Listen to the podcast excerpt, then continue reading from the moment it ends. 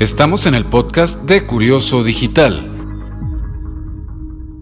Y traemos un tema del momento, las urnas electrónicas, en donde se busca que la tecnología sirva a la democracia y en uno de sus momentos cumbre, durante el proceso electoral.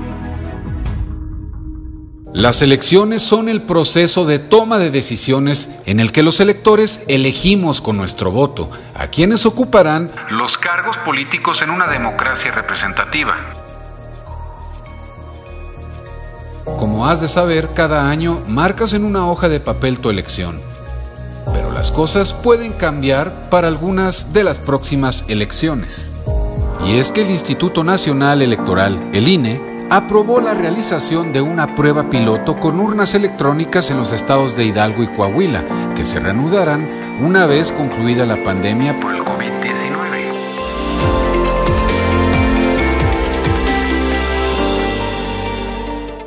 ¿Pero qué son? ¿Cómo funcionan? Se trata de una pantalla táctil el dispositivo fue creado para facilitar el acceso y su uso a la ciudadanía sin importar población, nivel escolar o ninguna particularidad social o cultural. El presidente de la casilla con un código dará el acceso al votante. Una vez desplegada la boleta en la pantalla de la urna, con las opciones correspondientes podrá seleccionarse el candidato de nuestra preferencia. La pantalla preguntará si deseas confirmar tu voto. De no ser el correcto, el sistema te permite retroceder a la boleta de inicio y volver a emitir el voto. De lo contrario, eliges la opción votar y sigues adelante.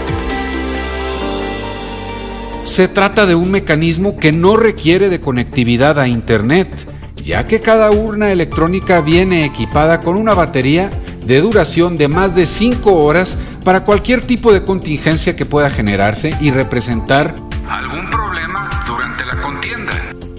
La urna electrónica cuenta también con señalización en sistema braille. Esto para proporcionar ayuda a personas con limitaciones visuales. Además, en el lugar donde sean instaladas, los ciudadanos serán capacitados y contarán con asesoría para su uso.